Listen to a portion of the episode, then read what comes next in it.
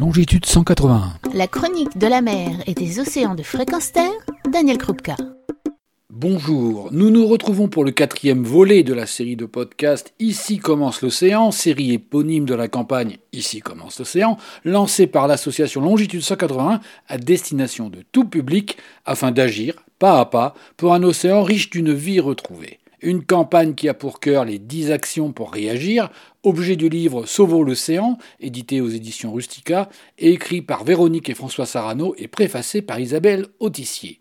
Ici commence l'océan, c'est une proposition de réponse aux menaces qui pèsent sur l'océan. Après une réconciliation avec l'océan et une revue des solutions aux pollutions domestiques quotidiennes et des déchets, je fais ici référence aux trois épisodes précédents de cette série de chroniques, examinons notre consommation, ou plutôt surconsommation.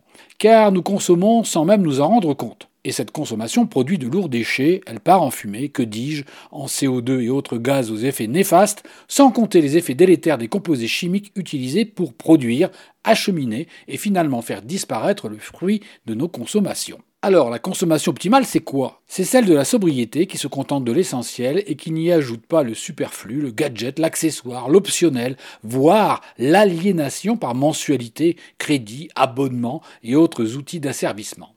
Et ces outils, eh bien, ce sont ceux du marketing dont la consonance anglaise masque sa traduction française qui nous ferait peur, la propagande. À coup d'études sociologiques et psychologiques, tous les mécanismes de la tentation sont diffusés en masse par tous les moyens de publicité directe ou indirecte qui vous inondent. Panneaux géants, encarts papier, fenêtres internet, tout se glisse subrepticement dans nos vies, marchandant des promesses contre des sommes de plus en plus dérisoires ou conséquences sociales et écologiques désastreuses et non seulement au bout du monde en exploitant le travail dans des conditions d'esclavage pour vous permettre d'acquérir au plus bas prix ce dont vous n'avez pas besoin, mais aussi ici où les métiers peu qualifiés mais indispensables se voient remplacés par des machines qui ont fait disparaître le contact social pour nous enfermer dans des cocons d'ivoire pénétrés par des moyens d'abrutissement télévision par exemple, dont l'écoute passive transforme le plus endurant des réfractaires en zombies consommateurs, mon conseil, déconnectez-la. Certes, mais que faire face au rouleau compresseur marchand? Eh bien, pour moins consommer, vivons dans la sobriété heureuse et privilégions l'être à l'avoir. Tendons vers la sobriété heureuse définie et promue par Pierre Rabhi dans ses livres et dans son œuvre. Une sobriété entrevue très tôt après les effets négatifs du progrès d'après-guerre. Et je me permets ici de vous conseiller la douce lecture des romans, essais et récits d'Henri Vincenot qui formulait il y a 60 ans la préconisation d'être plutôt que d'avoir, le souci d'une harmonie personnelle à retrouver dans, je cite, l'étroite intimité des nécessités vitales qui sait associer la sobriété et le plaisir. Du concept au quotidien, que pouvons-nous faire à notre humble échelle? S'interroger tout d'abord. Avez-vous besoin de changer de voiture, de smartphone? Où est le besoin? Où est le caprice? Où est la mode?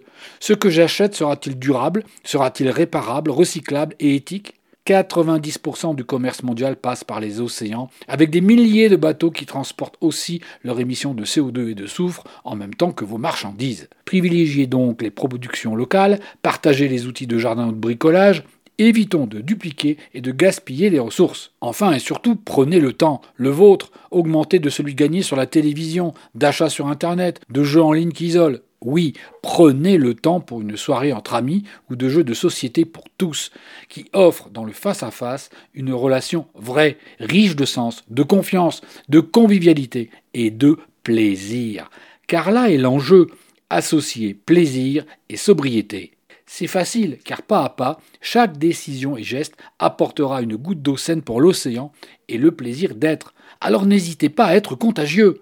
On pourra retrouver des sources d'inspiration dans le livre Sauvons l'océan de Véronique et François Sarano aux éditions Rustica, et pour la motivation nécessaire pour pas à pas préserver l'océan, on s'en remettra à la lecture du livre d'entretien de Coralie Schaub avec François Sarano, intitulé Réconcilier les hommes avec la vie sauvage, aux éditions Actes Sud, les deux livres étant en vente sur la boutique de l'association Longitude 181, que l'on trouve à l'adresse www.longitude181.org de très beaux cadeaux à faire, d'excellentes lectures qui convaincront chacun de la nécessité de se réconcilier avec l'océan. Car c'est ici, dans nos consommations quotidiennes usuelles et aussi dans notre besoin d'être, que commence l'océan.